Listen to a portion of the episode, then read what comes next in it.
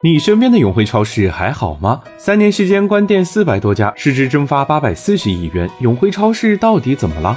商界生意经，赚钱随身听。永辉的发展，成也创新，败也创新。这家公司的前身是福州的一家小超市古乐威利，就和威利这个名字一样，靠的是薄利多销、低价赚辛苦钱。后来大型外资超市进入中国，古乐威利这样的小超市瞬间就不香了。为了活下去，必须要创新。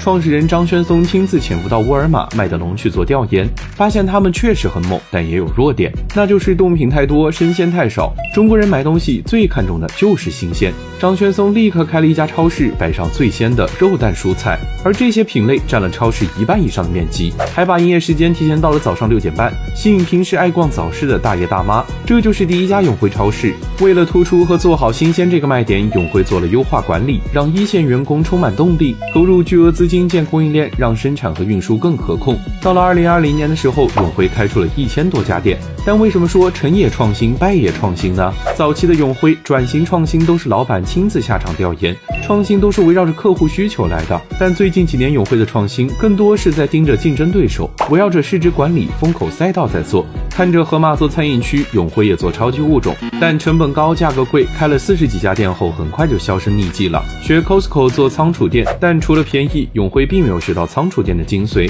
任何人都能进店，哪怕只买一件商品，也是批发价。产品也都是到处都买得到的普通商品，定制化、精品化会员店被永辉学成了价格战。看社区店火就做永辉 mini，但因为选址、运营一系列问题，一边开店一边关店，最多的时候一年能开五百多家 mini 店，到最后只剩三十几家。我们也可以问问自己，你的那些创新想法究竟是在满足用户的真实需求，还是只是满足你自己学同行追风口的需求呢？